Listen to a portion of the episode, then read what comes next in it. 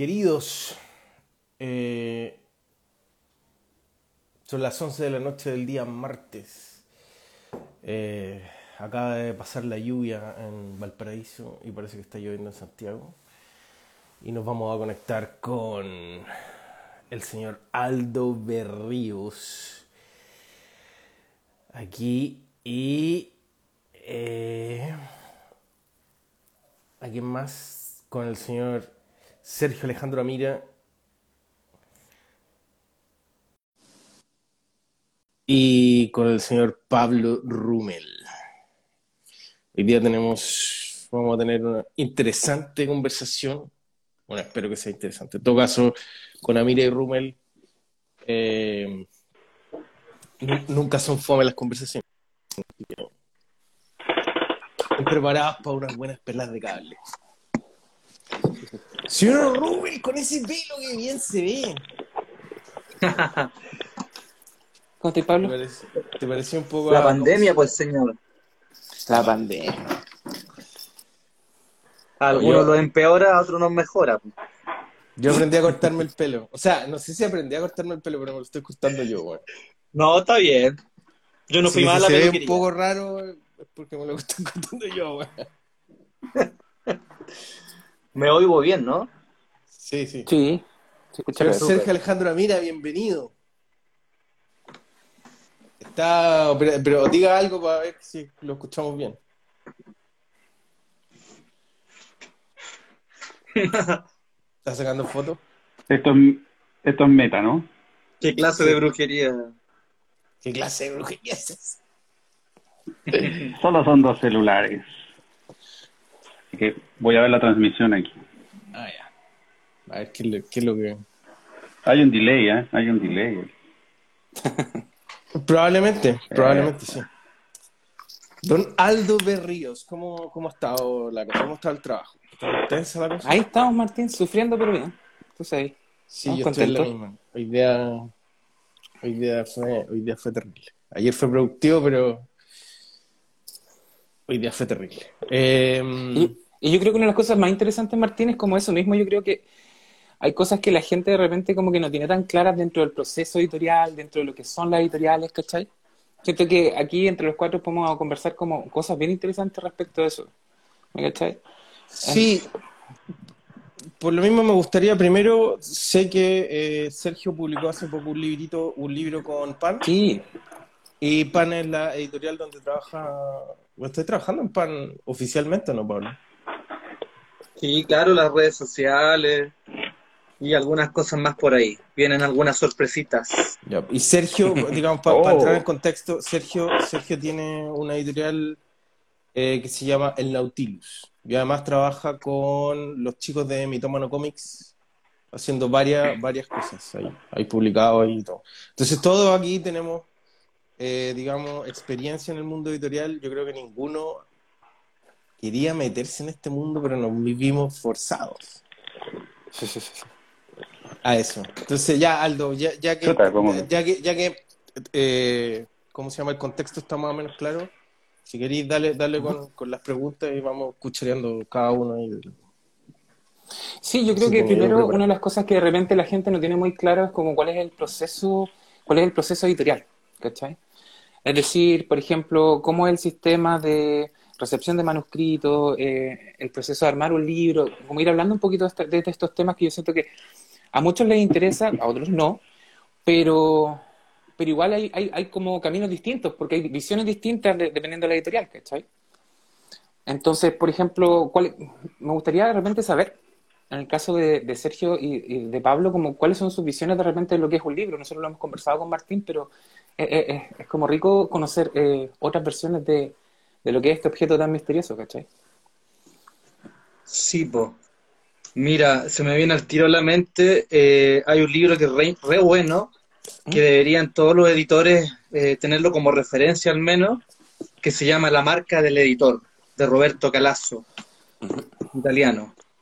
Eh, es un libro breve, 120 páginas, es un ensayo, donde él defiende la tarea del editor. Eh, especialmente en una época, bueno, eh, este libro lo escribió Calas hace unos 10 o 15 años, pero era una época en que ya se estaban viendo eh, que las editoriales estaban surgiendo mucho más que antes.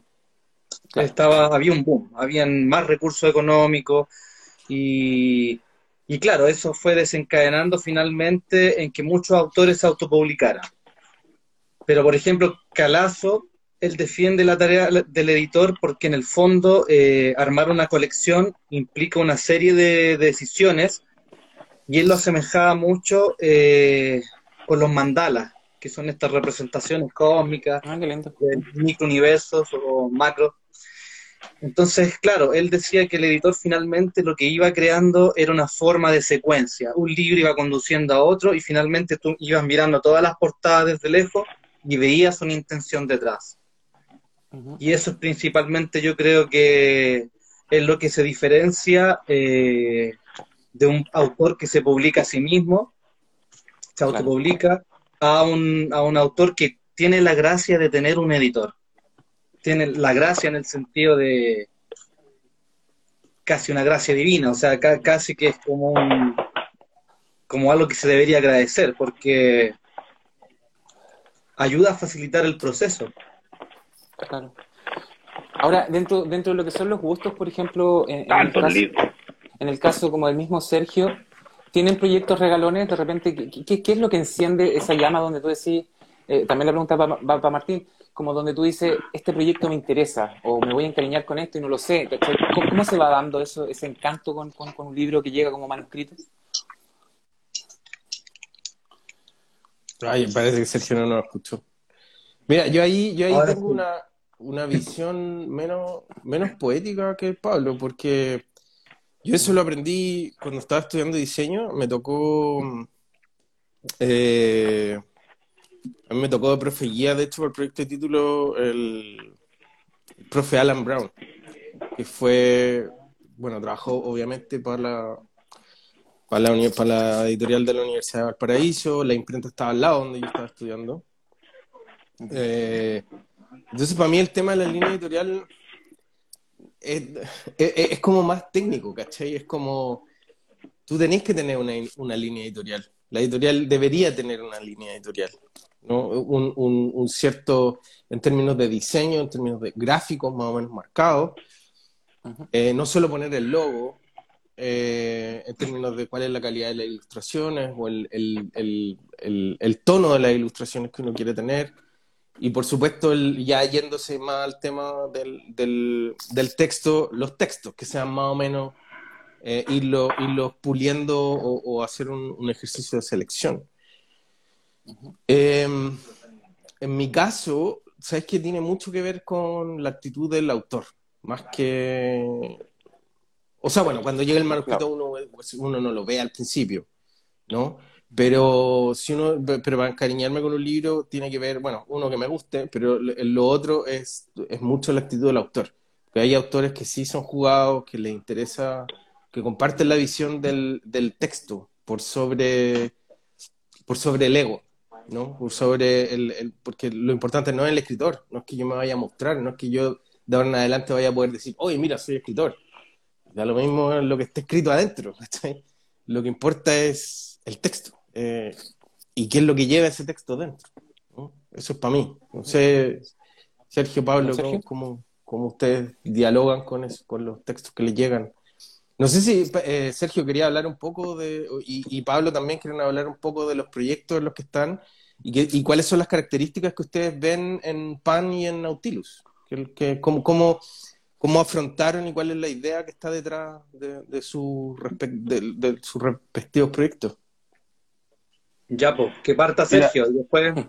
Eh, es que a mí me, a, a mí me interesó lo que estaba hablando Martín eh, sobre, sobre los editores, porque sí, ah, eh, claro, nosotros partimos como autores y derivamos en, en editores.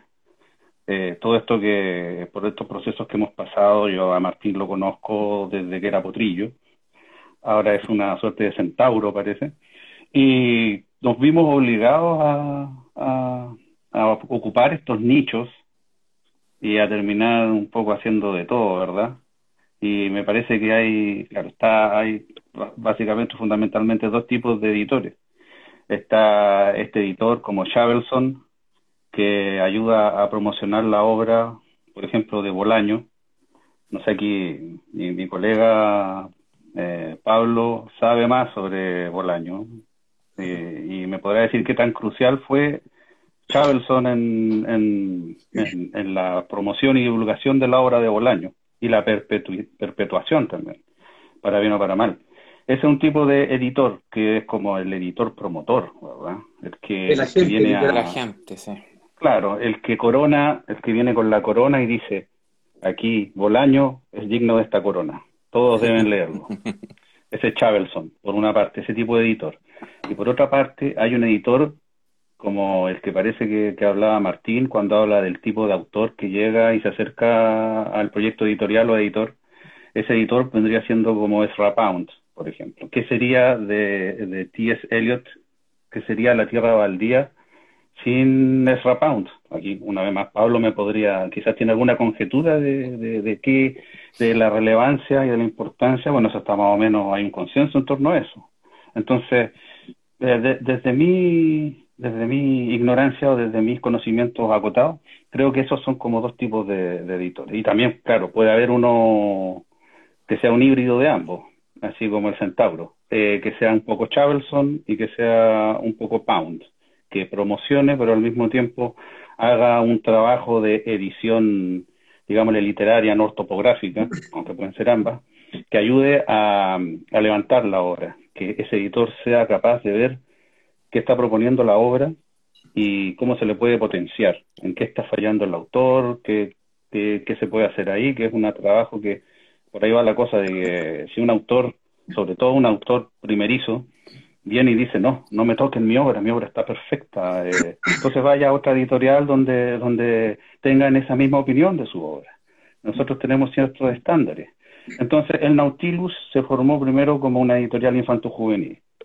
Se han publicado cosas que no son infantos juveniles, muy pocas, pero digamos que el 80% es infanto juvenil y eso provoca que uno como autor, aunque tenga una editorial, se tenga que ir a otras editoriales que tienen otra, como decíamos de nuevo, otro, otro sello, otra, otras propuestas.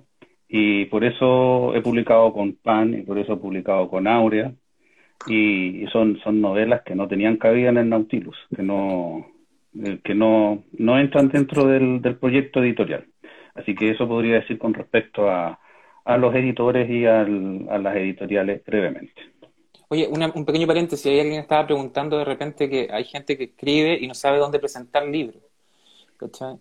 Y, y yo mm. creo que de repente para uno es como, claro, para uno un poco más naturalizado el hecho de eh, revisar cuál es la línea editorial, de la editorial para la redundancia, y, y, intentar que, esté como acotado a, ese, a, ese, a ese nicho, se podría decir, ¿cierto? Presentar el libro para que pase por algún tipo de revisión, en algunos casos hay coedición, edición, hay un montón de opciones, pero, pero igual siempre pasa por, por, la mano del autor el hecho de revisar eh, cuál es, cuál es el, el, lugar donde va a llegar, donde, donde se va a plantar la obra, ¿cachai? Em, Pablo, don Pablo.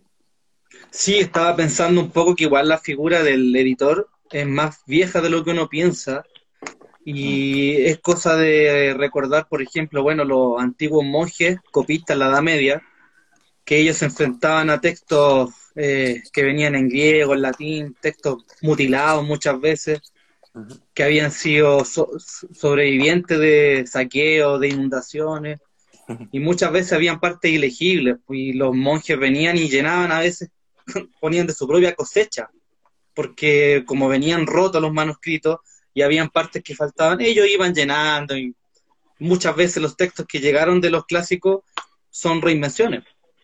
Y, por ejemplo, también recuerdo que un cervantista una vez dijo que el manuscrito de Don Quijote, ojalá que nunca se encuentre, ojalá nunca lo pillemos, y todos le preguntan, ¿pero por qué dice eso? Porque decía que en la época Cervantes eh, los escritores no puntuaban, no, no, no ponían ni puntos seguidos, ni comas, nada. Escribían de un tirón. Entonces, cuando los manuscritos se presentaban, estaba el copista, qué sé yo, y los revisores, y ellos se encargaban de darle el estilo al texto. Entonces él decía, oye, capaz que el texto original de Don Quijote sea un bodrio, una, una totalmente tosca, sin, sin noción del ritmo ni de la prosodia. Y gracias al trabajo de estos hombres anónimos, que nadie, nadie los, nos conoce ni los vamos a conocer, eh, fueron hilando hasta traer esta obra maestra que podemos leer en los días de hoy. Y en cierta forma es lo mismo el editor. El editor es un fantasma, está invisible. Bueno, uno, abre un libro y ve quién lo editó y puede hacer un seguimiento. Pero eso es como bien a posteriori. No lo lee. No, po, no lo ve, Quizá como el estudioso o el que está investigando, él podría indagar más, pero el, lector promedio o el lector que se enfrenta directo con el texto no está pensando en eso. Sí, es verdad. ¿Y tú, Martín? ¿Tenías algo más que como respecto a lo que pasa en Aurea? Sí, no, es que lo que pasa es que como, por lo que decía eh, Sergio, yo, yo creo que Aurea no, no, no está todavía en condiciones de ponerle una corona a nadie, ¿cachai? O sea, recién estamos tratando de hacernos un, un espacio en el mercado y que, y que los clientes, los lectores en el fondo, nos reconozcan como editorial y empiecen a preferirnos por la calidad del, la calidad general del trabajo. No digo que todos los libros son exactamente buenos, o sea, no todos los autores son súper, súper buenos. ¿Cachai? Eh, pero, pero sí hay un, hay un, hay, un piso de calidad que, que, siento que, eh, que, las editoriales que estaban antes de las editoriales que, de las editoriales nuestras, de hecho, que de hecho nosotros nos convertimos en esto justamente porque vimos esa falencia, en que no habían editoriales, eh, o las editoriales que estaban antes de nosotros y que publicaban fantasía, y que muchas de ellas publicaban cualquier otra cosa que les llegara, no eran capaces de levantar el texto, trabajarlo lo suficiente, como lo decía Rapón, eh, para dejarlo por lo menos sobre la mesa. Y de ahí, digamos, que podamos conversar de, ahí para arriba. ¿No? Porque lo otro, o sea, bodrios, literalmente. O sea, era, era, llegar y publicar nomás lo que fuera. Todavía hay editoriales así. Y, y yo no sé si eso se puede considerar editorial, cuando uno se pone muy pesado dice, es que en realidad esas no son editoriales, son imprentas, porque te llega el texto, y esto lo conversamos muchas veces con Sergio, ¿cierto?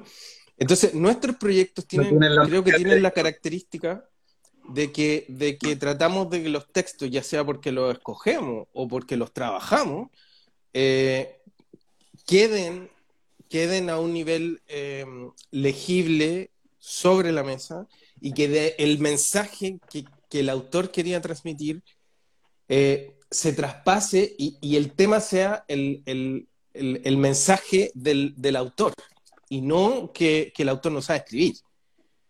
O sea, que es lo que pasa con la mayoría de las otras editoriales eh, independientes e incluso algunas que no son tan independientes, eh, sobre todo estas editoriales que están agarrando textos de Wattpad, por ejemplo, y, y llegan y los publican, sin mucha edición. Eh, lo otro, lo otro creo interesante también, Martín. Pero creo que todavía no estamos como para poner corona. O sea, recién estamos eh, tratando de construir un, eh, un espacio eh, y, un reconocimiento en que el lector diga, bueno, ¿sabes qué? En realidad, la literatura chilena independiente, entre comillas, porque somos editoriales dentro de todo, somos editoriales independientes, no es tan sabéis que no es tan mala. Vale la pena gastarme 15 lucas, 20 lucas en un libro de estos, porque va a estar tan bueno como un libro que llega a Estados Unidos. Pido la palabra. Adelante. Dale más. Oye. Ya, con esto de, con esto, por ejemplo, de interesante ese concepto de, venir a coronar a alguien. Porque, y claro, en, primer lugar. Que hay editores que, pueden hacerlo, si yo encuentro que tenéis razón. No, sí, pero, o sea, nosotros estamos hablando, sí, por supuesto que estamos hablando en primer lugar desde nuestra experiencia. Y yo estaba hablando, por supuesto, a un nivel ya como, yo no voy a hablar por ustedes, pero yo me, o sea, yo me considero de tercera división. Entonces estamos hablando ya de, la gente que Ronaldinho y, Messi, de ese tipo de gente estamos hablando, de ese tipo de gente que tiene esos editores. Entonces, eh, eh, yo, yo experimenté, y Pablo era muy joven en esa época, pero eh, yo, yo me he convertido a la fuerza en una especie de como de depositario de, ciertos conocimientos y de cierta tradición y estoy intentando rescatar un, movimiento que hubo que al parecer solo a mí me importa, que fue un movimiento que yo, que, que, comenzó con el yo, con el fanzine podríamos decir, continuó con Taucero, eh, ahí vino el, el, gran golpe a la cátedra que fue en Brasil, el 2005, 2006, por ahí ya me empiezo a perder. Y luego el 2007 hubo un, fue el boom. Ahí en el 2007 se publicó Polídoro 2, se publicó Alucinaciones TXT, se publicó eh, eh, Años Luz, Mapas de Ciencia Ficción. Me parece que el 2006 se publicó la segunda enciclopedia de clones, el 2007 se publicó mi primera novela, Identidad Suspendida. Y, y, y luego de eso comenzó el, el, el declive. Se murió la ciencia ficción y de nuevo nace la ciencia ficción, pero los que hacen que renazca, eh, como siempre, no lo hacen diciendo estamos parados sobre hombros de gigantes, por eso podemos ver más lejos. No, estamos inventando la rueda. Y es una cosa muy propia del chileno y lo pueden los arquitectos hablan mucho de eso, que como es un país sísmico, supuestamente se nos derrumban las cosas y después construimos unas nuevas y no hay memoria de lo que hubo antes ahí. Entonces, por esa época, 2005, 2006, vino justamente un personaje a coronar a uno de nuestros autores. Ese personaje se llamaba Miquel Barceló. Era supuestamente la figura más grande que había en la ciencia ficción hispanoamericana. Él vino a la Feria del Libro, que me parece que, fue el 2005 o el 2006, país invitado Bogotá. No, eh, ciudad, no sé, qué wea. Las ciudades parece que eran las que invitaban. La cosa es que fue por ahí. Vino este caballero este editor del concurso, ¿cómo se llamaba? A ver, Pablo, el concurso, ¿te acuerdas cómo se llama? Ese concurso que después lo ganó otro chileno, pero nadie se, se enteró. Ah, el premio UPC, algo así. UPC, el premio UPC, la Universidad Politécnica de Cataluña.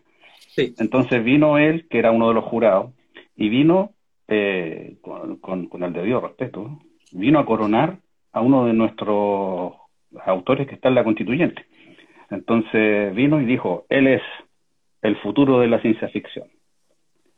Y además gana el premio UPC, justamente, de ese año. La corona venía con, con, con, una, con una cosa como la que traían los, los, los, Reyes Magos, ¿verdad? Entonces venía la corona y el, la mitra y el, y el incienso y el oro todo juntos. Entonces después pasó que, que aquí en Chile, como el ecosistema era tan reducido, se, se nombra a alguien y esa persona se convierte en un referente y todos, digamos, que vivimos un pequeño boom donde, donde como que los periodistas y los medios dijeron, oh, existe esto, existe la ciencia ficción chilena, existe este autor. Y durante un tiempo dieron algo de pelota, dieron algo de bola y después se murió como todas las noticias, Pablo sabe muy bien de eso, de, con respecto a eso de que la noticia de hoy, el periódico de hoy sirve para envolver el, el pez el pescado de mañana. Entonces, eh, ocurrió eso, yo lo vi, yo lo vi pasar y tenía que venir, por supuesto, alguien de afuera a, a decir, a, señalar a uno de entre nuestras huestes y decir, él es el elegido. Tenía mérito, lo sigue teniendo, eso es una discusión que debemos dejar en manos de académicos y especialistas como Patricia Espinosa. Yo no, yo me declaro incompetente, yo solo soy un testigo y yo vengo aquí como los lo World Voice de Mad Max, yo vengo a, a testimoniar, vengo a testiguar, testify. Yo solo soy un testigo y estoy atestiguando, testificando. Eso quería mencionar, no sé a raíz de qué. ¿Me estás agarrando los coñitos? Y que Martín, por favor, ¿Ah? que Aurea redite este libro. Por favor, por favor. Qué, qué cosa te, mando, te, mando una revisión de Dark Dawn. Me acordé de Dale, dale. No, de una noche muy bestial. ah, no. Ah, no, no se puede decir. Desprendimiento de hígado después hubo. claro, pero estábamos Todos íbamos a ser, todos íbamos a ser poetas de cuatro reinos, coronados todos y todas. Chiquillos, en cuanto al proceso de armar un libro, eh, dentro de las misiones específicas que tienen cada uno de los tres, ¿Cómo, cómo sienten esto como de, de, la creación de un libro? Ya una vez que se, se aprueba un, proyecto, se acepta y, empieza a tomar forma. Y dentro de esa forma, por ejemplo, em, eh, el futuro del libro, es decir, cómo, cómo crece, porque de repente hay algunos que se escapan, uno de repente le puede poner más cariño a uno y a lo mejor no tiene tanta suerte como en, el mercado como otro, Hay un montón de cosas que pasan en el camino, ¿verdad? Entonces, Yo creo que ¿cómo, lo ven ustedes? Yo creo que si las editoriales grandes tuvieran una ventaja sobre pequeñas, pero bueno, eso se puede ir desmenuzando, es el tema del, del grosor del libro. Las editoriales que están partiendo, por lo general, no se arriesgan con libros que superan las 200, 300 páginas. A diferencia de las editoriales grandes que tienen espalda y pueden sacar libros de 500, 600, 700 páginas. Entonces, claro, a mí me tocó ver que muchas veces, cuando eran escritores emergentes, los editores trataban de poner como una cortapisa, oye, 250 páginas mucho, pues déjatela en 120. Claro, ahí está, mira, mostrando una editorial con espalda ancha. Entonces, yo creo que, como, como me decía Aldo, el primer filtro de una editorial, eh, a mencionar de una pequeña, una artesanal a una mediana, es el tamaño, eh, que, que finalmente va, va a redundar en la cantidad de trabajo y de materiales que se van a gastar. Entonces, bueno, para un, para un escritor que está acostumbrado a escribir eh, novelas pequeñas no va, no va a ser ningún inconveniente.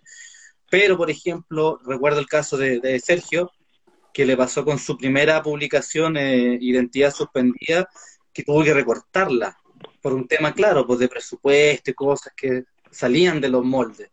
Entonces, finalmente, lo que uno terminó leyendo con esa obra era como una síntesis. Entonces, eso es como como las dos caras, digamos, de lo que es desde el aspecto formal en, en cuanto a materiales. No sé qué tiene que decir Sergio. Sí, por supuesto que sacar estos estos libros es un verdadero lujo. Mira, aquí aquí tenemos. Miren esta cuestión. Miren, miren esto. Terry Goodkin. Es mucho. de Terry Goodkin. Con dos, con, con, aquí tengo toda la literatura chilena de ciencia ficción que se publicó el año pasado. Pero eso no es solo, o sea, por supuesto, no estoy, no estoy eh, encasillando todo en esto. de Simonetti saca unos libritos mm. a, más, más, delgados que este y es una novela, los hombres que no fui. Perdón, eso con todo, con, mucho respeto, yo no tengo. ¿De cuál nada. eh, ¿Del Simonetti bueno o el malo? No me eh, El malo, Sí, yo conozco, yo, yo ubico a, yo busco a, uno nomás. Eh. A ver qué dice ahí. Lo veo al revés. Pues, ¿qué? Este ah, ahí, ahí nos dio la sorpresa. Bueno, yo no tengo a David Foster Wallace todavía por aquí. Eh, me refiero a Pablo Simonetti, puede ser, el, el niño mimado de las señoras ABC1. eh, entonces ellos sacan unas novelitas, bueno, les dan unos adelantos con los que uno podría vivir en un año seguramente por sus novelitas. Digo novelitas por, por, porque son no, porque ahora estamos hablando, nos pusimos, nos pusimos como en la feria. ¿eh? Aquí tengo 10 kilos de libros, a llevar 10 kilos de libros. Pero no, por supuesto que una obra, una novela puede tener 10 páginas o puede ser un... La, la, la novela es lo más plástico, lo más flexible que, que hay. Yo también estoy quedando sin batería. Ah, no. Eh, claro, lo otro que quería mencionar es que, por ejemplo, sobre la experiencia editorial, eh, uno podría decir, este tipo se creó su propia editorial para publicarse él. Eh, en el caso del Nautilus tenemos 11 títulos publicados y solo hay dos novelas mías. Y la última novela mía, que fue Oderkin, se publicó en 2018. Entonces, eh, no, no, el, Nautilus no es una editorial que, que hicimos con Michael Rivera, con mi amigo Michael, para publicarnos nosotros, sino que, por lo menos en mi caso, eh, se han publicado, como les decía, dos libros de mi autoría y un libro a medias con Michael de cuentos que se llama Rifle de Mío. Entonces, por lo mismo que hablábamos hace un rato, no todo cae dentro de la, de, del proyecto editorial, incluso, claro, de la línea que uno tiene, eh, entonces uno con su propia obra se tiene que ir a otras editoriales que tengan imprint, que tengan sellos, que tengan como se les quiera llamar, donde uno pueda llevar obras como Dark Dawn, que es magnífica, y, y publicarla, no sé, en, en, algún, en alguno de los subsellos, imprint o lo que sea, que puede crear uno que se llame Soles Oscuros, porque esto actúa en uno el amanecer de los soles, de los soles oscuros. Entonces, también pasa con, con libros como el de nuestro amigo eh, Anónimo, Triple X, del loquillo de Juan Darien, que el hombre inaugura su propio género. Era tan, tan extraño que ya no me acuerdo cómo se llamaba el género que... Surrealismo marciano. claro, surrealismo marciano. Entonces, eso me recuerda, y aquí termino para ya dejar hablar a otro de los, de los presentes.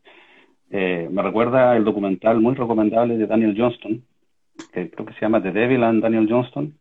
Y ahí Daniel Johnston iba a una, que también aparte músico y también era artista, iba a, tener, en una galería iba a exponer. Entonces llevaba sus dibujos y los pegaba con, con cinta adhesiva en las paredes.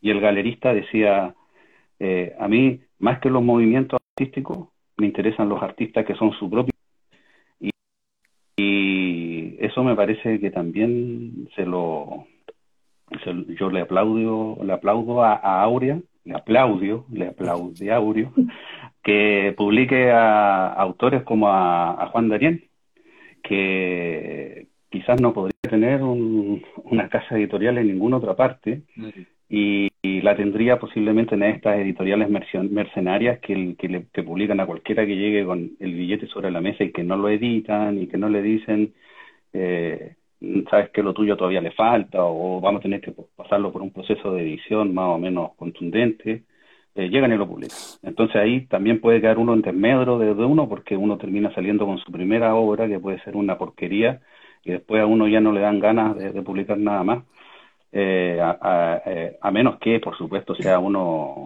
haya, haya escrito Pedro Páramo, haya publicado algo así, pero eso se da una vez a las 1.500 o a las 3.000 millones de 500. Entonces, pasa, eso también y me parece que es súper importante darse con obras así, como Triple X, el surrealismo marcial, y, y obras que inauguran géneros o que destruyen géneros, obras que no están clasificadas dentro de ningún género, y que haya espacio para eso y para más y que las editoriales no se encasillen eh, en, cierta, en, ciertas líneas editoriales, pero que también ha tenido, como Martina siempre lo propuso, o sea, desde un principio tuvo la idea de crear de crear estas distintas colecciones, o no sé cómo le denominará, denominará él. Sellos. Pero me parece muy bien que, que hayan esos, sellos para que sean una guía para, para el autor, porque por ejemplo, estábamos entre bromeando y sorprendiéndonos con estos libros. Entonces, este es Thor Fantasy, Fantasy, ¿verdad? Y tiene ese escudito y todo aquello.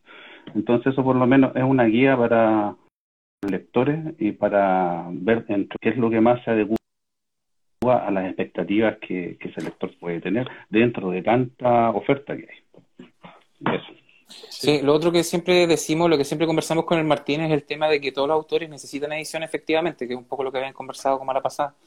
Porque de repente las personas que son más primerizas les faltan ciertas herramientas literarias y a los que son un poquito más reconocidos ya más tiempo, de repente están haciendo tantas cosas que tampoco tienen tiempo para preocuparse de los detalles. Entonces al final igual hay como un trabajo obligatorio dentro de cada obra. Para ti, ¿cómo, es el proceso, Martín, como el tema de, de, armar un libro de, dentro de lo que llega a Aurea? Mira, lo primero que se hace, o sea, obviamente hay que evaluarlo, y según eso se le ofrece un taller al autor si es que es necesario que es decir, reescribir la obra completa de la mano de eh, o bien simplemente una conversación en donde se hace un análisis de la obra de principio a fin generalmente eh, en el cual vamos se analiza la estructura, se analizan las motivaciones del personaje, la construcción de mundo, etcétera, se le dan ciertos consejos al autor para que él vaya y trabaje en su casa, reescriba, después de eso el texto vuelve, eh, pasa por corrección de estilo, después eh, pasa a un corrector ortográfico, que para eso tenemos gente especial a la cual le damos esa pega, porque es una pega súper delicada, hay que tratar de sacarlo con los menores detalles posibles. Mientras está en corrección ortográfica, empezamos, generalmente converso con los autores cuáles son sus ideas para sus portadas, yo le hago propuestas, a veces ellos, tienen una idea súper clara, buscamos al ilustrador, comisionamos la portada, la idea es que la portada más o menos y la corrección ortográfica lleguen más o menos coordinadas, normalmente sucede. Eh, diagramo el libro, diagramo la portada y las maquetas se van primero al autor para que las revisen por completo y después a nuestro equipo de, de quality check, ¿no? que le da la última mirada a los textos exteriores, a la sinopsis, al, al, a la bio, qué sé yo. Eh, y además el interior se va a una persona que hace un, un, un, chequeo de calidad, un último chequeo de calidad, ¿no? En donde, en donde se deberían salir la, por lo menos la mayoría de los detalles.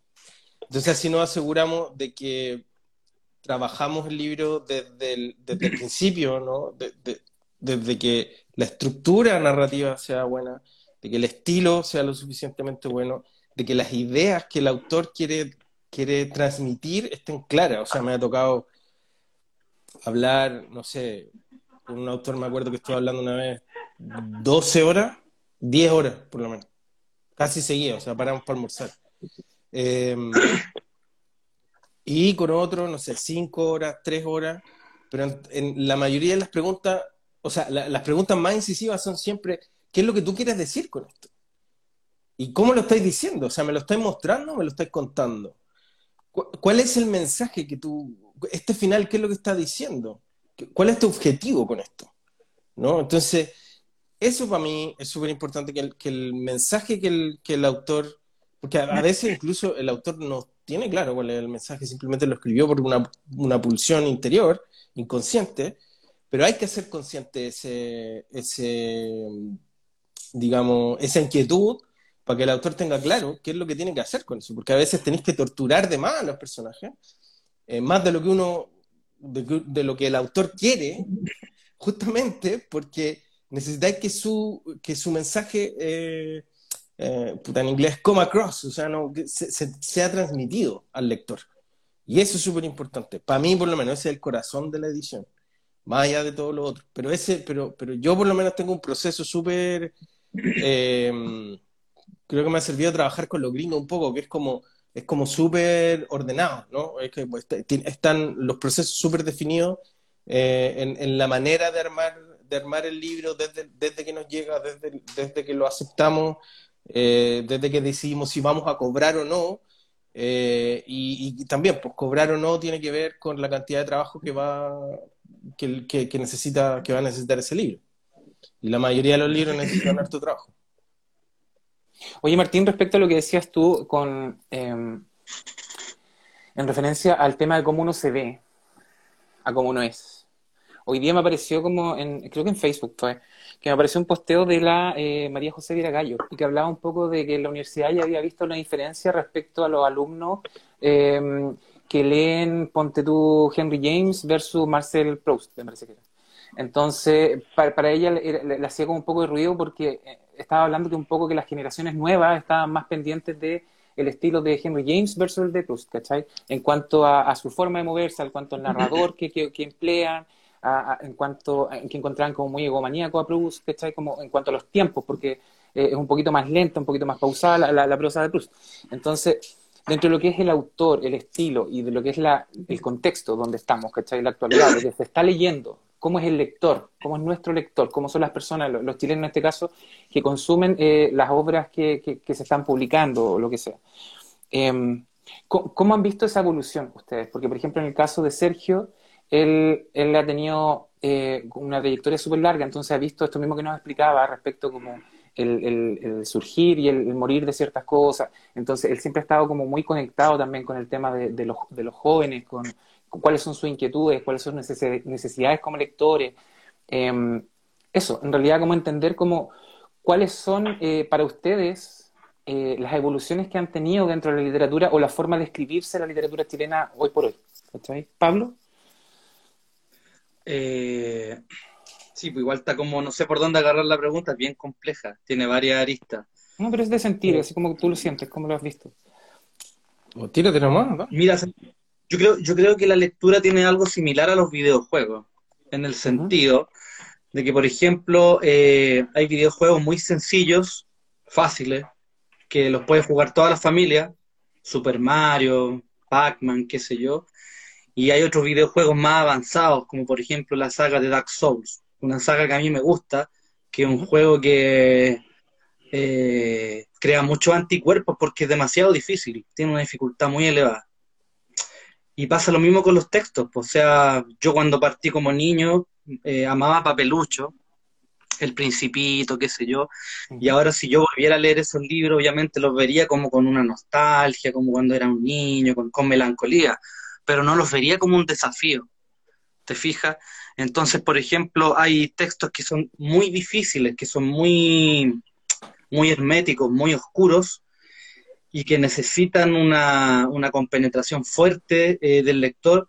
Estoy pensando, saliendo de la anglósfera, en Sorrines de la Cruz, por ejemplo, estoy pensando en, primera, en, en Primero Sueño, que es un poema tan difícil que yo creo que la única forma de comprenderlo es escribiendo el verso por verso y tratar de, de, de escribir un ensayo paralelo al texto, porque es muy complicado, es muy difícil. Eh, y claro, también está, por ejemplo, la literatura que yo leí mucho entre los 17 y los 21 años, que fue Roberto Bolaño, que es un escritor muy accesible, es muy, es muy fácil de leer. Eh, en el núcleo de su está el, el, thriller, está la intriga, eh, pero la gracia que tenía Bolaño con otros autores del montón, de la mayoría, era que él amplificaba el campo de, de batalla literaria en el sentido de que él, él venía a poner un canon muy distinto a lo que se venía leyendo en esa época. Y él fue sugiriendo muchos autores que yo estoy seguro que nacieron, o sea, que empezaron a ser leídos gracias a Bolaño. Estoy pensando en Antonio Di Benedetto, en Javier María, en Mario Velatín, una, Rodrigo Rey Rosa. Hay muchos autores que él va nombrando y los va citando, que son autores más o menos contemporáneos a él. Entonces, finalmente creo yo que, que lo, lo, lo, que te entrega un, texto, un, una obra literaria, lo que, te, lo que te presenta el autor, o sea, perdón, al lector, lo que presenta al lector es un desafío y en cierta forma es como una especie de test de cuánto tú sabes sobre la realidad, sobre la historia, qué sé yo. Entonces, así como hay libros que te van iniciando en el campo, por ejemplo, Edgar Allan Poe, encuentro que es un autor magnífico. Es sencillo, pero es magnífico, pero tiene muchas capas. Eh, y tú puedes poner, no sé, por la otra vereda ya a Thomas Ligotti, que ya, por ejemplo, es el desarrollo de lo que hizo Lovecraft y lo, lo, lo, lo empuja un poco más allá de, lo, de los límites. Y si, por ejemplo, se acerca más a Kafka o a Cioran, o sea, está en una órbita un poquito que, que requiere un poquito más del, del lector. Oye, Pablo pero, Pablo, pero por ejemplo, cuando los autores, porque a mí me ha pasado que cuando a uno le llegan proyectos, eh, hay, hay como, hay como un, un, una consecuencia respecto a lo que decía, el mismo ejemplo que dabas de Bolaño, ¿cierto? Hay, mm. hay gente que está tratando de eh, emular, ¿verdad? Entonces, claro. ¿cómo, ve, ¿cómo ves esa, esa onda? ¿Cómo la ves en, en, dentro de, lo, de, los chilenos ahora, o, hoy en día? Mira, yo creo que hay dos, hay dos eh, polos, ¿ya? Uh -huh. Que el polo que está más arriba está más, más como en el Olimpo, que es la genialidad, y al otro lado está el kitsch, que es el, la repetición de esa genialidad.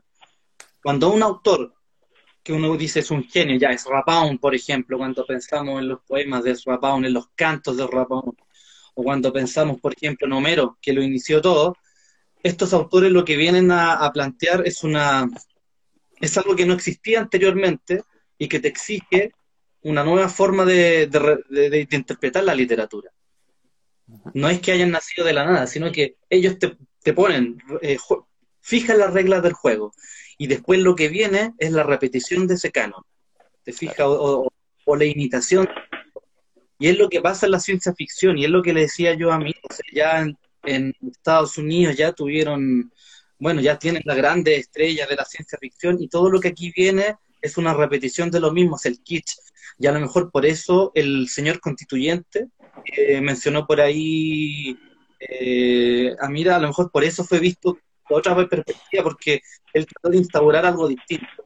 A lo mejor no lo desarrolló a la última consecuencia, pero puso algo que antes no había. ¿Te claro, fijas? Más arraigado a nosotros, claro. Claro. eh, obviamente uno, el, el, autor nunca va a ser genial todo el tiempo, igual se va a mover, por ejemplo, entre el kitsch y lo genial.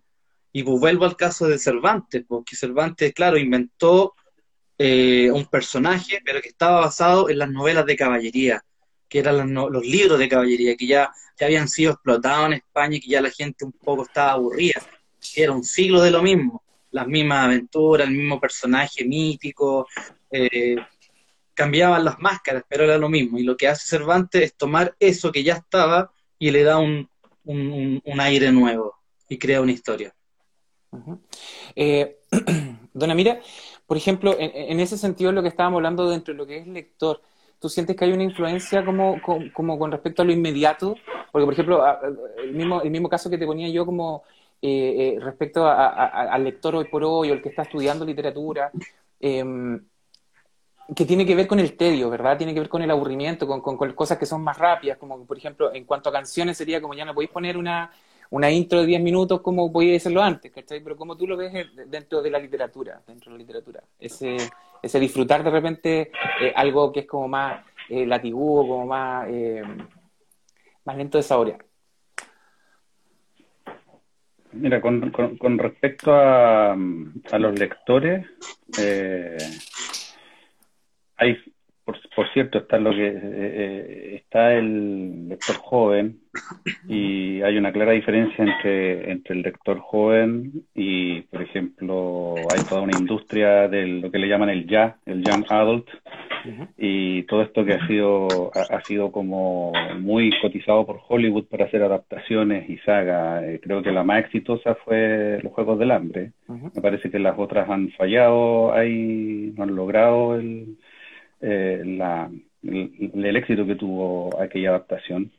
Entonces, eh, siento, claro, por supuesto, siempre se dice, como desde que se inauguró MTV con, con la primera, con el primer video que decía Video Kill the Radio Star, ¿verdad? El, video iba a matar a la radio, nada ha matado a la radio, nada va a poder matar a la radio, nada va a poder matar al cine van mutando, van cambiando. La experiencia del cine ahora se traslada al, al streaming y dentro del cómic, que es donde yo me muevo harto en el cómic, y eh, hay mucho, mucho lector joven, lee cómic, pero más que cómic, lee manga. Eso es, eso es un hecho. Las, las ventas del manga están superando en Estados Unidos a la del cómic de los Yankees. ¿Por qué? Porque los lectores están aburridos del Capitán América. En Chile siempre ha sido siempre ha sido así. De hecho, yo cuando era niño y era joven no encontraba cómics de superhéroes de saber lo mucho que me, me gustaban los X-Men, por ejemplo. Tenía que leer cómics eh, que costaban carísimo en inglés en la, en la, en la tienda la, a la, la maleta, una clásica tienda que medía como, era como un baño en realidad, así, pero te cobraban por un cómic 30 lucas, de ahora, con portada holográfica, porque además eran los cómics de los 90 que tenía que ser todo extremo y te vendían la portada holográfica y te comprabas la muerte de Superman sellada en, en, en, en, en, en oro prácticamente y no la podías abrir, entonces, claro, eso creo yo que yo no sé con respecto si hay tantos lectores o no, pero hay mucha desviación hacia Netflix, hacia el streaming, y todo eso, como Martín lo hemos conversado, hay, hay mucho, eh, hay mucho de eso que es adaptación, ¿verdad?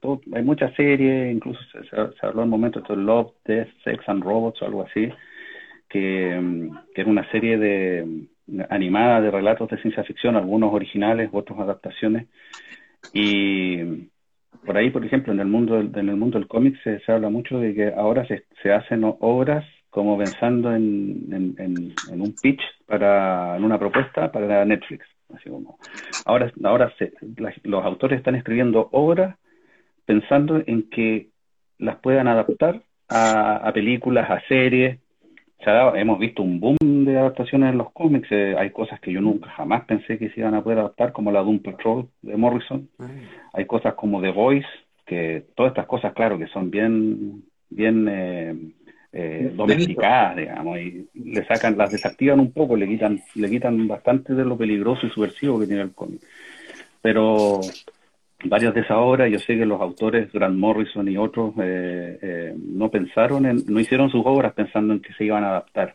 Ahora hay una conciencia del autor pensando, voy a escribir esto para ver si, si alguna productora lo agarra, lo presenta algún, algún streaming, ya hago una, serie y me forro. Entonces, generalmente, antes yo creo que, antes, y Pablo, que es alguien que sabe más en la materia de, de la literatura pre-barroca y todo aquello, por supuesto que Homero y, Shakespeare no estaban pensando en adaptaciones a series ni películas de su obra.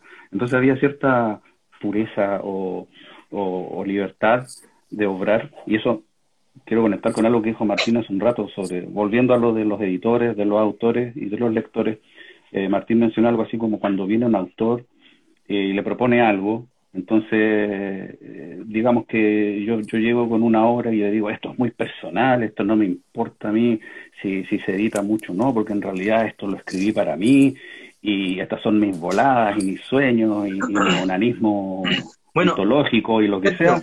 Y entonces, pero dame un segundo, y ahí, ahí le tiene que decir el editor, bueno, yo tengo un negocio, el, el libro, esto, aunque, tú, aunque no te guste, es un producto esto se tiene que vender.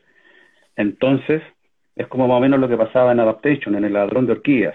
Si tú quieres hacer una obra donde no pasa nada, donde los personajes no cambian, eh, ¿por qué quieres hacer que yo pierda el tiempo con tu maldita obra? No me interesa, no me usa, no me sirve, decía el personaje que era McKee, que, que era que, supuestamente era Robert McKee, el famoso eh, guionista teórico del guion. Entonces, hay un desfase ahí, y claro, también lo, lo, decía lo decía Aldo recién, tiene que ver con cómo, cómo, cómo se consume el entretenimiento. Esto, como decíamos, el libro es un producto. La editorial tiene que, para, para que, por ejemplo, una editorial pueda producir un libro de, su, de surrealismo marciano, se puede dar el gusto de, publicar algo así, tiene que por lo menos vender unos cinco que, sean más mainstream. Y eso no tiene nada de malo. ¿Por qué? Porque la, tampoco el editor o la editorial está forzando al autor para que sea mainstream. Martín o Aurea jamás le habría dicho a Juan Darien, oye, vamos a pulir esto y vamos a convertir este surrealismo marciano, esta locura, en algo más mainstream, como para que lo pueda adaptar Netflix.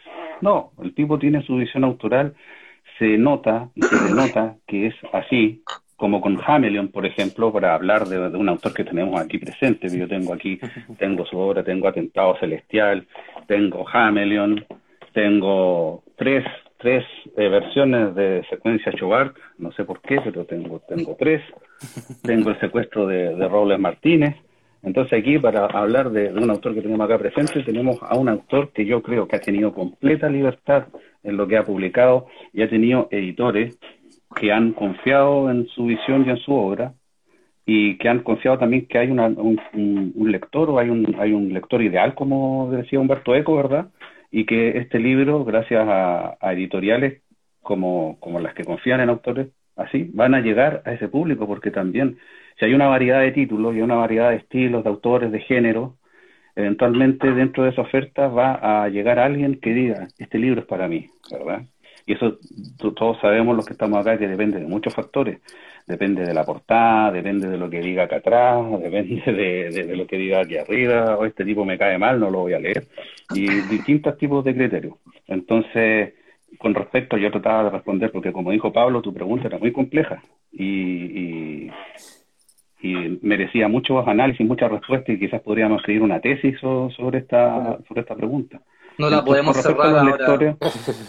y para, para yo cerrar esto, en mi experiencia en, en relación a los cómics, eh, eh, yo, yo que he estado en mucho, yo voy a hacer la pega, yo voy a los stands, yo estoy en las ferias, yo tengo contacto con la gente y a veces uno se sorprende. Yo llevo todo tipo de títulos, tanto nacionales como extranjeros, y de repente me pueden comprar un cómic de Marvel Zombies, por ejemplo, o de Los Eternos, porque vieron la película recién, ah, mira, Los Eternos, o pueden comprar uno de Atómica, o pueden comprar uno de Mitómano Comics. Es, absolutamente eh, una, una, una cosa muy, eh, en eso se ve en la feria, muy relativa, pero sí hay una preferencia por el manga. Todo lo que es manga, eh, nosotros hicimos una, una, una colega mía, hizo una prueba que tiene una imprenta, imprimió un, capítulo de Naruto no sé cuál de todo, o One Piece, no me acuerdo cuál, porque esos mangas son interminables y Pablo sabe de ello.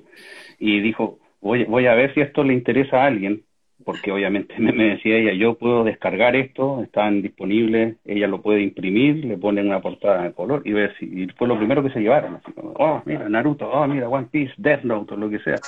Entonces sí, el manga, el manga es lo que le interesa a los lectores jóvenes que leen cómics. Y luego, si pasa, si pasan ellos a la literatura, eh, puede que pasen a la novela ligera eh, y al ya y si de ahí transitan a Henry James, a Tennessee Williams, a Proust, a Joyce, a Pablo Rummel, no, no, no, lo, no lo sé. A, menos que sean estudiantes de literatura, de hispanoamericana o, cosas así, desconozco si, si, si llegan a, estos autores que somos nosotros, a menos que estén iniciando. A mí me han contactado personas que han hecho tesis, de Atómica han hecho tres tesis, por ejemplo de identidad suspendida, al poco tiempo que salió, Macarena Areco publicó algo en los anales de literatura de, la Universidad Católica y ha sido como pasto de academia ese libro. Eh, pero también me llevé una grata sorpresa con ese libro, con identidad suspendida, porque un amigo llamado Rodrigo Carmona no me acuerdo cómo era la historia, si Rodrigo Carmona compró el libro y se lo prestó a Martín, o si Martín compró el libro y se lo prestó a Rodrigo Carmona. Yo lo compré y se lo presté a Rodrigo. Ahí está, ahí está, esa era la historia. Ahí está, entonces yo así conocí a Martín. Entonces los libros tienen cosas así de repente maravillosas que te pueden permitir conocer a personas y, crear esta, estas instancias que nos tienen aquí finalmente reunidos. Y todo por, y todo por un, libro, ¿ah? que y yo bien yo había, Pablo me quería interrumpir y yo lo detuve su interrupción, así que quiero saber, señor Durero, ¿qué era lo que quería, quería decir? Señor Albrecht Dürer. Era un apunte eh, sobre lo que decía del autor que intenta escribir lo que él quiera a través de, o sea, que, que, que no, no, busca un editor para, para que lo transformen en un mainstream, y es, por ejemplo, la historia del Ulises de Joyce que antes de ser publicado tuvo como 12 o 13 rechazos de las editoriales más importantes y menos importantes de la época. Y después se transformó en un libro que en un long seller, que hasta el día de hoy se sigue estudiando y leyendo. Entonces, el editor no es Dios tampoco, o sea, puede fallar también su, su visión. Y, y, eso queda como consejos, bueno, si es que hay algún autor que nos está leyendo, si le dicen que no, siga nomás, siga, si va a llegar algún momento en que va a cuajar y, su obra la Rowling va a terminar publicada de alguna forma. La conjura de los necios. Desde, desde Ulises hasta Harry Potter. Sí, aunque, pues. mal ejemplo la conjura de los necios. Porque, qué necesito? La conjura de los necios. Sí, pues ahí, mm. con gas, no sé cómo murió, pero... O también me, me acordé de otro escritor argentino que tuvo muy mala suerte porque él publicó un libro que se llama Las Baronesas y el año 78 creo que estalló la dictadura militar argentina y el libro se lo censuraron, se lo sacaron de todas partes y creo que lo había publicado por Alfaguara, creo. Y era un libro enorme y resulta que fue tan fuerte el golpe anímico que dejó la escritura como por 25 años. Imagínate. Y ahora que ya está viejita, así ya está como haciendo de nuevo algunas cosas. Entonces, no, bueno, hay que desanimarse con, con las circunstancias, pues si son, son accidentes. Y no todo es publicable tampoco. No. hay que tener también uno ya, claro, con el tiempo tal vez cuando uno llega a cierta edad se da cuenta que no todo es publicable y, y también comienza a hacer caso cuando un editor le, le, dice, oye, cambia esto, cambia esto, otro, otro, pues, porque eso pasa, pasa con un autor novel que quizás tiene muchas falencias y todo aquello, y también pasa creo que Aldo lo había mencionado por ahí, también pasa que una, un autor, entre comillas, consagrado, con mucho bagaje, también necesita que lo editen. ¿Por qué? Porque de repente se pone uno medio gagá y empieza a repetir ciertas cosas, y alguien se le oye, de esto ya hablaste en tu libro anterior, oye, ya estás tocando la misma tela, la gente se te va a aburrir, ¿hasta cuándo sale el mismo personaje o la misma situación? Entonces uno dice, oye, sí, cierto, me estoy como eh, pasa como con las bandas también, ahora si no tiene un público eh, fiel, como ACDC o un Maiden, que hacen la misma canción hace 40 años, eh, no, realmente no importa, mientras se encuentre ese público, que puede tener un autor y, también un, un, círculo de críticos que lo apoyan y que, y que lo desnostan y después van a, a de clínica a pedir disculpas o a explicar que no lo querían insultar y todo eso, y se vuelve, se vuelve esta cosa esa cosa, no, no hay mala publicidad, eh, no hay tal cosa como la mala publicidad, ¿verdad? Es verdad. Entonces se vuelve esta cosa, es una, lo- una locura mediática. Martín, Si ¿tú podríamos hacer una no, decía yo una conclusión breve, pues si del autor más novel, más emergente hasta el más consagrado necesitan de un editor. Y creo Sí. que con lo que hemos venido hablando queda claro cuál es el motivo. De hecho, a nosotros nos ha pasado, o sea, Sí.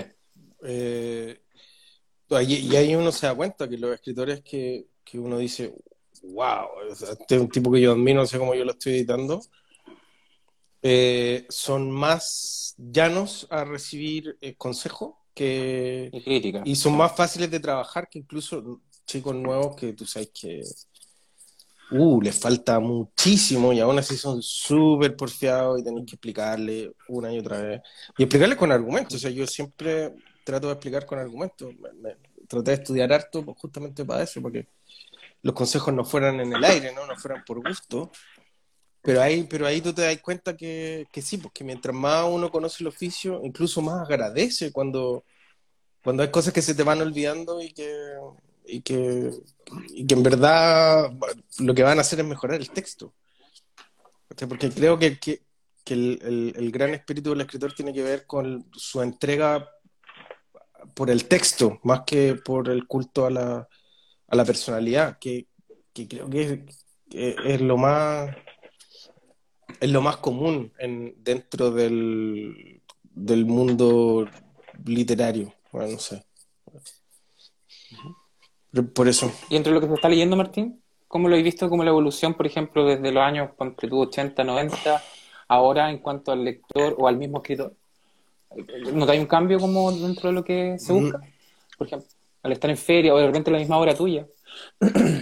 Mira, yo es que yo, yo tengo la suerte de que logro entusiasmar a las personas que llegan a la, a la feria, al stand, con lo que les estoy contando. Entonces, eh, lo que hago es proponer un- una historia. Mira, esto es una historia que se trata de esto, de esto. Entonces, ¿te gusta esto?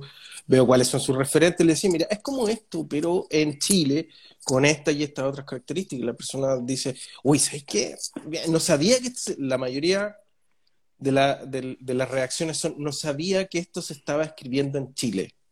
Entonces, cuando tú me decís, Sergio, que no, si nosotros hicimos algo antes, bueno, eso no dejó ninguna huella en los lectores. Los lectores, la única huella que, que, dejó es la literatura de ciencia ficción y fantasía chilena es como el forro, y no vale la pena leerla y no vale la pena gastar plata en eso. Entonces, lo que nosotros hemos tenido que hacer, y creo que tú también lo estás haciendo ahora en este momento, eh, es volver a generar esa confianza en el, en el lector, de que vale la pena leer literatura fantástica de ciencia ficción chilena. Entonces, yo a mí me pasó algo muy raro, porque yo cuando yo en mi casa tenía puros clásicos, tenía muchos clásicos, eh, muchas colecciones de libros clásicos, y eso era lo que leía todo el rato, filosofía y qué sé yo. Eh, y después me enfoqué en la fantasía y empecé a comprar libros específicos de fantasía para poder escribir mi primer libro de fantasía. Eh, pero en algún momento dije, ¿sabes qué? No habrá fantasía o ciencia ficción chilena y salí a comprar y justo me encontré con el libro de Sergio y dije, wow, acá, weón, en Chile es la tremenda ciencia ficción, la weá buena la cagó, me voló la cabeza, excelente, Rodrigo, mira todo, se lo recomendé y toda la weá. Y después me topo con otros libros y la, y la mayoría eran asquerosamente malos, po, weón. Entonces era como, ¿qué pasó? ¿Qué pasó? ¿Cachai? Eh, ¿qué pasa aquí? No, no, no entiendo. Entonces, eh, creo que todavía tenemos un trabajo súper arduo por hacer y, la gente está abierta a, a, ¿cómo se llama? O sea, igual hay un poco de, de desconfianza, también se nota en la feria. De repente conversas con la gente, sí, pero es que es chileno, pero es que, mm, no sé, pero ya, ya sabéis que porque me caíste bien o porque me contaste la historia y todo, te lo voy a comprar. ¿cachai? Es como un poco buena onda por ti, que tenéis tanto ánimo y tenéis fe en tu obra, te lo voy a comprar. Y después, lo bueno de eso es que si tú has hecho un buen trabajo, te preocupaste de, construir una buena historia, te sacaste la chucha revisando el, el, texto, no sé, como 10 veces antes de pasárselo recién a un, a un beta, a un lector beta, y después de eso le, eh, tomaste los consejos de tus lectores beta, los pusiste en el libro, y después de eso recién se lo pasaste a tu editor, cuando ya, ya tenéis claro que... Entonces tú vas al lector, al, lector, vais con confianza, le vendí el libro, el, el lector te dice, ya, bueno, mira, porque te esforzaste tanto, porque me estuviste hablando 15 minutos de tu libro y tan, tan entusiasmado, te lo voy a comprar y vamos a ver cómo es. Eso es típico, vamos a ver cómo es. Y lo, lo genial es cuando llegan al, a la otra feria al, al, otro año o, a la otra feria a los meses después y dicen, ¿sabes que me encantó tu libro? ¿Qué tenías ahora? ¿Tenía algo más? Porque quiero leerte. ¿Cachai? Pero esa es una confianza que si bien siento que como editores tenemos la responsabilidad de, curar los libros para publicar lo mejor posible, la responsabilidad primera es de uno como escritor, de entregar un buen producto y buscar al público adecuado, sobre todo cuando estás en feria, de, de, entregárselo. Porque uno puede hablar, porque me ha tocado, así como uno dice, fantasía, fantasía épica basada en la mitología chilena, y la gente pasa de largo, y pasa de largo, y pasa de largo, y pasa de largo, y tú repetir la misma cuestión, después volví a repetir, oye, el libro se trata de esto, de esto, de esto, y me dice, ya, sé que no, no me interesa, voy a seguir viendo, la gente se va, hasta que llega el tipo que te dice, ¿sabes qué? Me interesa, a ver. Y tú le dices, mira, léelo, léelo, Abre unas páginas, míralo, y si no te gusta la prosa, no lo compré, ¿cachai? Pero creo que ese es un proceso que, que mm, hay que hacer, creo que todavía estamos en una etapa en que hay que hacerlo de a poco y de manera individual y hacer ese trabajo de hormiga para que en algún momento, cuando la gente llegue a la librería, eh, diga, ¿dónde está la sección de literatura fantástica chilena? Porque quiero comprar un libro de fantasía o, de ciencia ficción chilena. Y sé que van a ser buenos y le voy a comprar a mi hijo porque van a hacer, no sé, una historia de zombies en la ciudad donde yo vivo o, no sé, algo que tiene que ver con nosotros, ¿cachai? Además, les va a dar un plus al, al, al, al tema de, los de los caballeros y la magia y todo lo demás. Esa es mi visión. y, como decís tú, Martín, igual hay una responsabilidad compartida respecto a lo que hace el, el trabajo editorial y lo que es el autor yo creo que nosotros, más que nadie, todos hemos publicado y yo creo que es súper sensible decir que es terrible realmente eh, esa sensación de, apurarte algo y después arrepentirte un poco de las cosas que eh, las sacaste como a la rápida, ¿verdad? Como de, tal vez puedo esperar un poco. Sí, por eso te A diferencia de los chiquillos, que yo me acuerdo cuando yo, yo, yo conocí a los chiquillos, ¿Mm? Eh, claro, había publicado mi primer libro. Mi primer libro no estaba tan malo como el promedio de lo que se publicaba en ese tiempo. Y los chiquillos me, otorgaron su amistad y me dejaron entrar en el círculo. Pero Pablo y Sergio ya tenían una pluma desarrollada, un estilo y una calidad que a mí me costó cinco, como cinco años recién llegar a, llegar a, a estar completamente seguro de que, de que lo que estaba haciendo estaba lo suficientemente bueno. No, y aparte es, bueno, es bueno poder arrepentirse de algo a no haberlo hecho. Porque es lo mismo que decía el Sergio. Todas estas cosas que de repente algunos pasos fueron en falso, igual nos llevaron a, a estos momentos. De repente a conectar con gente, a, a evolucionar, a decir, ¿sabes qué? Voy a mejorar este, este aspecto. De, ¿cachai? 100% es mejor equivocarse que no hacer nada. Eso. Mira, yo quería, Martín y Aldo, y, no sé si Pablo quería mencionar algo, pero así rápido. El, el, el asunto que creo yo como editores también, como editoriales, a mí me gustaría reeditar más libros, porque como Martín dice, si él va a una librería y busca libros chilenos de ciencia ficción, se va a encontrar con los libros chilenos de ciencia ficción que se publicaron este año, o hace dos, tres años atrás. Pero ¿dónde está lo altísimo de Hugo Correa? ¿Dónde está, por ejemplo, esta antología de cuentos chilenos de ciencia ficción y fantasía de, de Andrés de Andrés Rojas Murphy. ¿Dónde está esta antología, el cuento de terror chileno? Donde hay cuentos de Poli Délano, de Gonzalo Contreras y de Mariana Callejas. Volviendo a, por ejemplo, a Bolaño y a su gran libro El Nocturno de Chile, donde aparece Mariana Canales, creo que lo puso a, Mariana Callejas. Entonces, esto no se reedita. Así, yo estuve en Quillota la semana pasada para el, para el Día del Libro y me hablaba, una señora me hablaba de Sergio Meyer. Y Sergio Meyer para acá, Sergio Meyer, Sergio Meyer para allá. Oiga, ¿y usted dónde, dónde sabe o cree que yo podría encontrar la segunda enciclopedia de Clon? Entonces, con, el que yo te conocen a Meyer, saben de Meyer.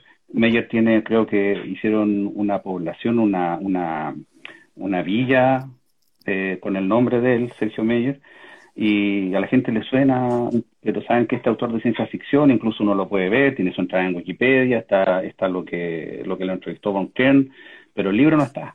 La segunda enciclopedia de Clon no está. El color de la matista circulaba por ahí como una fotocopia, que algunos pocos la tienen. La segunda enciclopedia de Clon existe, está digitalizada, hay, hay, hay, hay versiones en doc eh, que se pueden conseguir si se le pide a la gente eh, correcta, pero una edición en, libro no vamos a tener. Pero acuérdate que la, familia, la, familia de él no quiere que se, que se reedite. O sea, vamos a tener que esperar cuánto. Y ese es el punto. Ese es el punto. Si nosotros quisiéramos reeditar este libro, tendríamos que eh, contactar a, de, partida a Mariana Callejas, de inmediato no podemos, está cancelada. Y el resto de los autores, deben haber algunos que fallecieron. A mí me, a mí me pasó tratando de armar una antología de, cuentos de ciencia ficción reciente, que contacté a la, a la, a, la familia de un, de un amigo que, que, falleció, que no es Sergio Meyer, pero que le escribió el prólogo a su libro, y me encontré con una serie de, objeciones, de condiciones, de cosas que, que yo dije, sabes qué más, yo llego hasta acá nomás. No, yo es como que la gente pensara que uno con esto se está haciendo millonario. Todo lo contrario, voy a perder plata, Claro, y, y, y, me ponen una serie de condiciones y que yo tengo que mandar el proyecto y que tienen poco menos que, editarlo ellos. No, le lamento, lo lamento mucho, me hubiese encantado contar con, con él. Es como, por ejemplo, hacer una, una recopilación de los mejores eh, artistas de, rock de todos los tiempos en Chile. Y Jorge González te dice, no, yo no quiero que mi material aparezca. Entonces después la gente te va a decir, oye, ¿cómo es posible que tú hayas sacado esta, esta claro, esta, o este, este libro de, este libro de antología de la mejor ciencia ficción chilena y no está Hugo Correa? Pero, es que, eh, no es mi culpa. Si los herederos de Hugo Correa no me dieron los derechos. Sergio, todavía pasa, pasa incluso, a nosotros nos pasó con Matapiojo, eh, bueno, no es igual, pero es parecido, eh, nosotros la idea inicial era que fueran la misma cantidad de mujeres que la misma cantidad de hombres. Sin embargo, respondieron solo tres mujeres que quisieron participar, a pesar de que pagamos por los cuentos y todo lo demás. Eh, y entonces la crítica ven, ven, ven el, el, el, el, no, pero son, son solo tres mujeres, esto, esto va para atrás, y es como, ¿qué querés que le haga si las mujeres no quieren participar, ¿cachai? Entonces, ¿cómo, cómo, queréis, cómo queréis que vamos para adelante ah. si no, no queremos ir para adelante, no ah. queremos arriesgar, ¿cachai? A nosotros a nosotros nos pasó algo yo diría que aún más extremo porque quería que mm, existía la, la idea de hacer una antología con cierta temática también paritaria paritaria. Y eh, mi socio Michael contactó a una autora y le preguntó bueno quiénes son ustedes bueno, somos una editorial estoy yo Michael Rivera está mi socio Sergio Amira y ah ¿No hay ninguna mujer? No, no participo.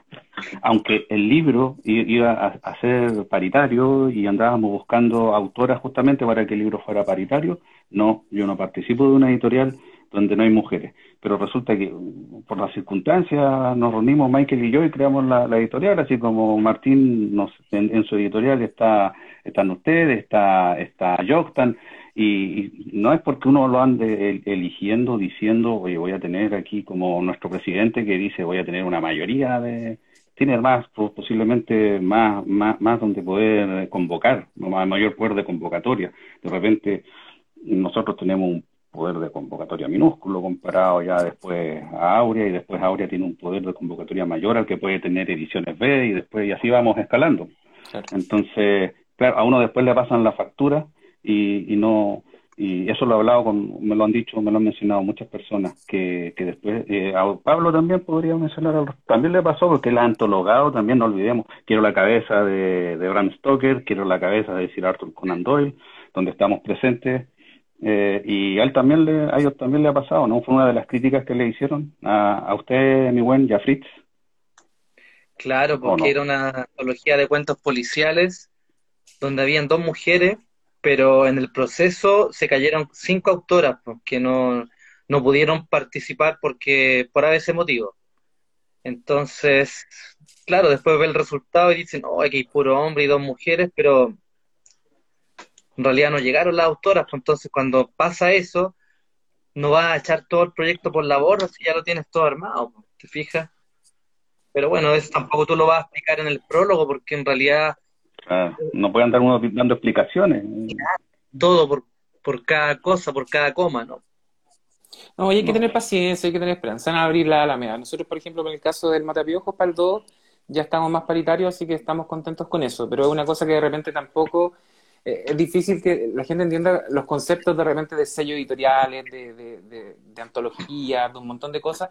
Tienen que entenderse en el tiempo. Es igual, uno igual comprende lo que hay detrás, ¿cachai? Que es el tema de validarse, un montón de cosas, ¿cachai?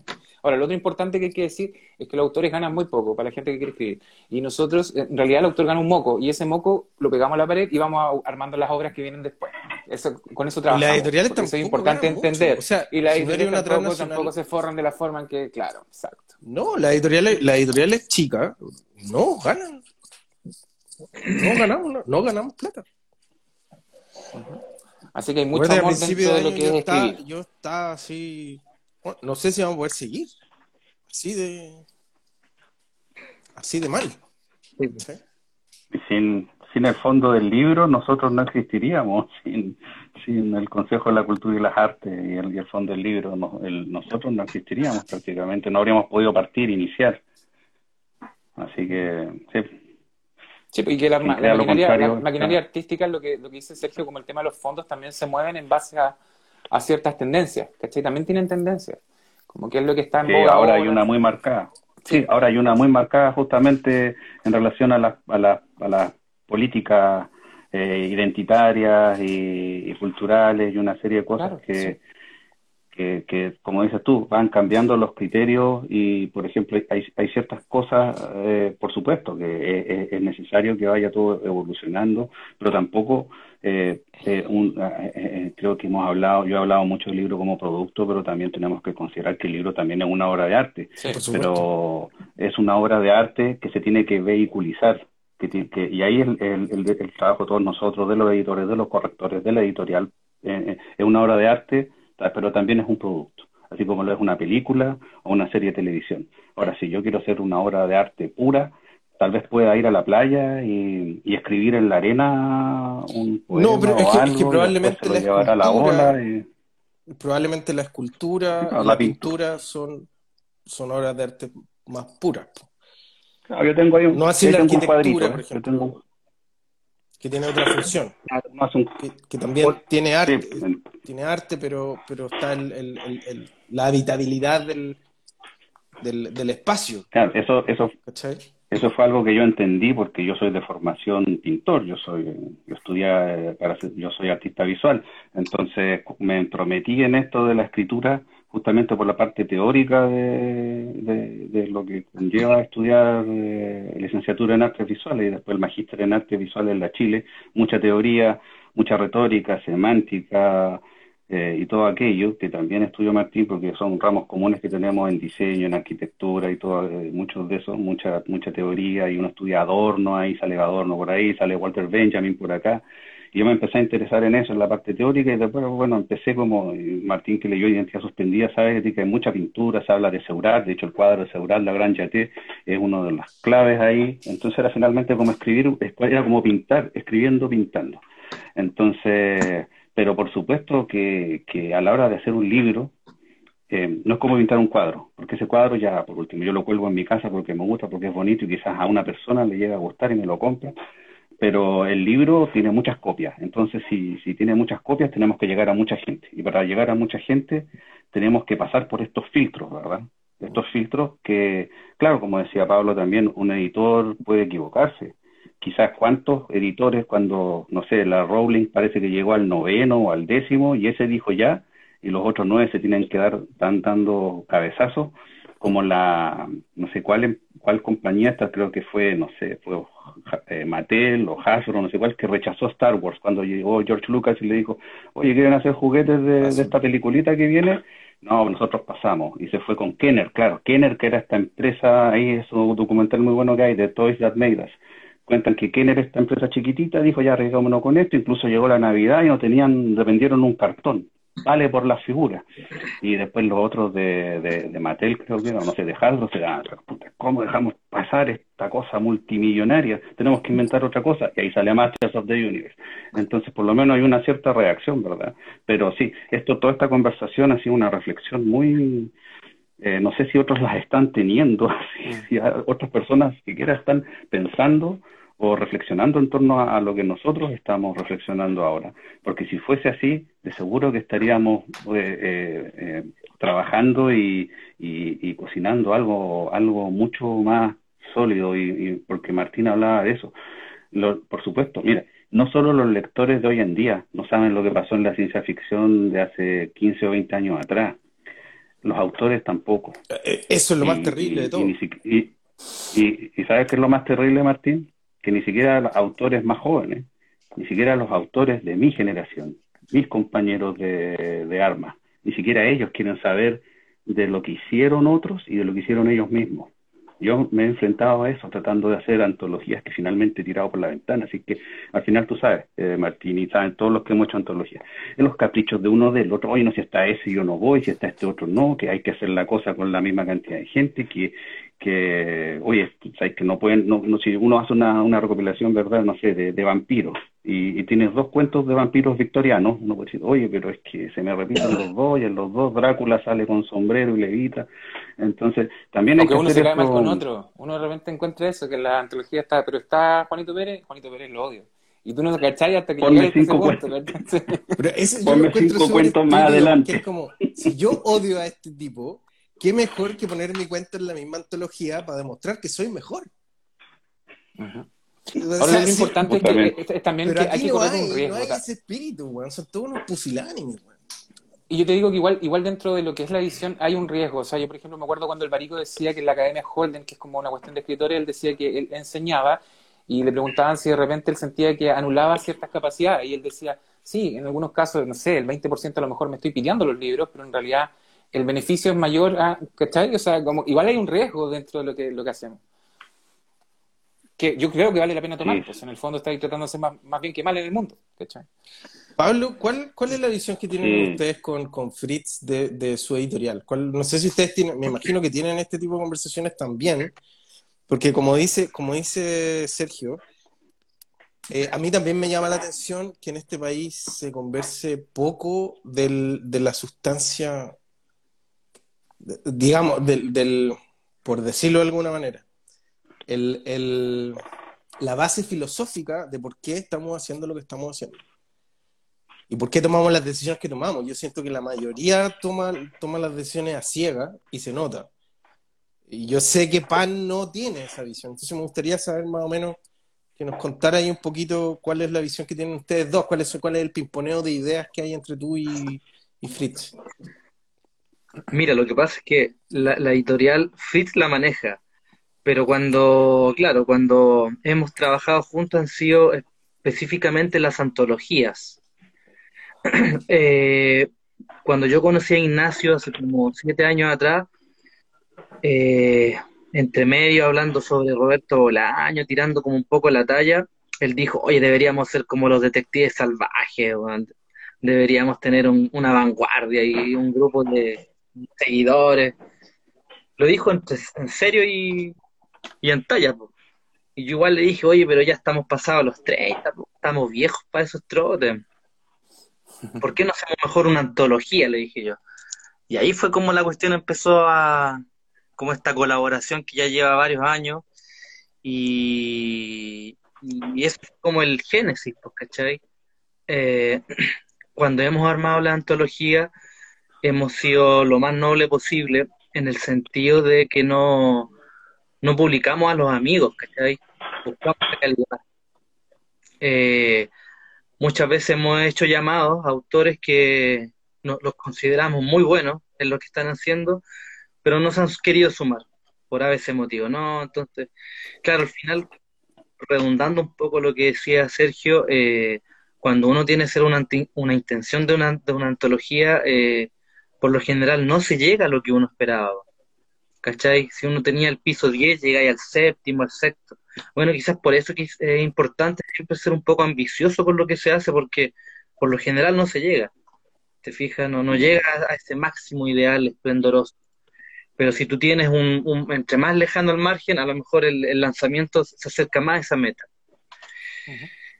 Eh, y bueno, eh, lo que lo que hace Fritz es como ir en contra de todo. Pues. De hecho, su primera editorial se llamaba Contracorriente y lo único que él hace cerca del mainstream es la distribución. Él se preocupa de que los libros lleguen a todas partes. Eso es loable.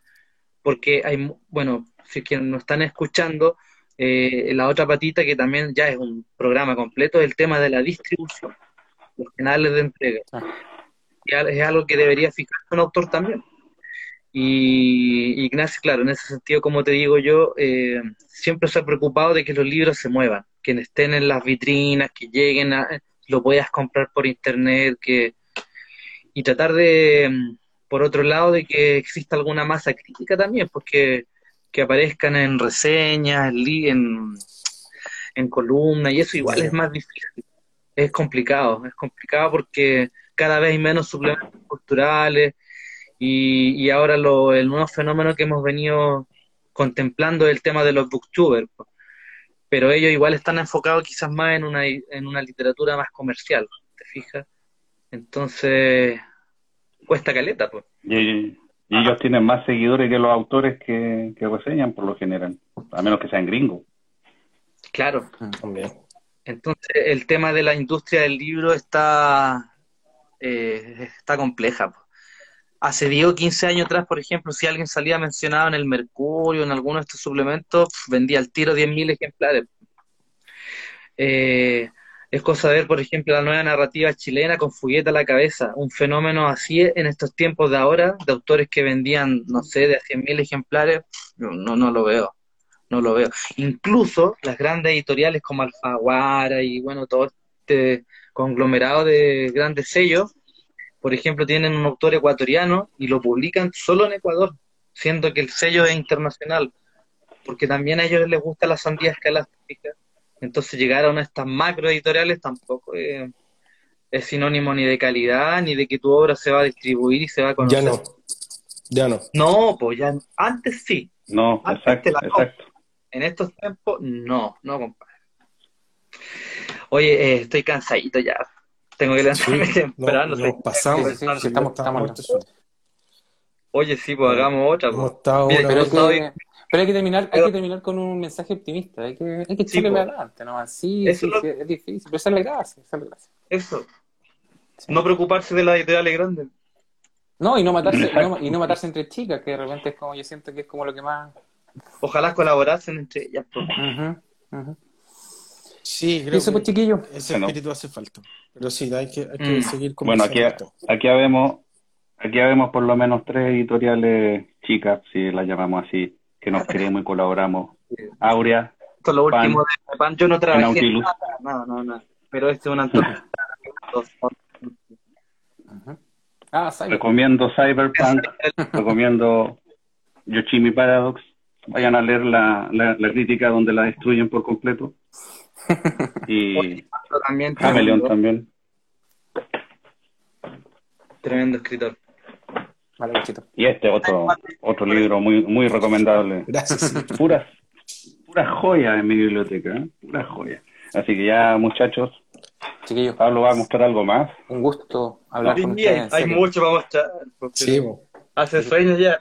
Sí, está bien, está bien. Pero se nos pasó volando, a mí por lo menos se me pasó volando la hora y media. A mí también. chiquillos, muchas gracias por la disposición. Ya, pues. Gracias. Y ojalá hagamos una segunda. Sí, pues. sí, sí, sí, No, y tenemos que seguir colaborando y, y, remando para el mismo lado, sí, la cuestión es... Eso.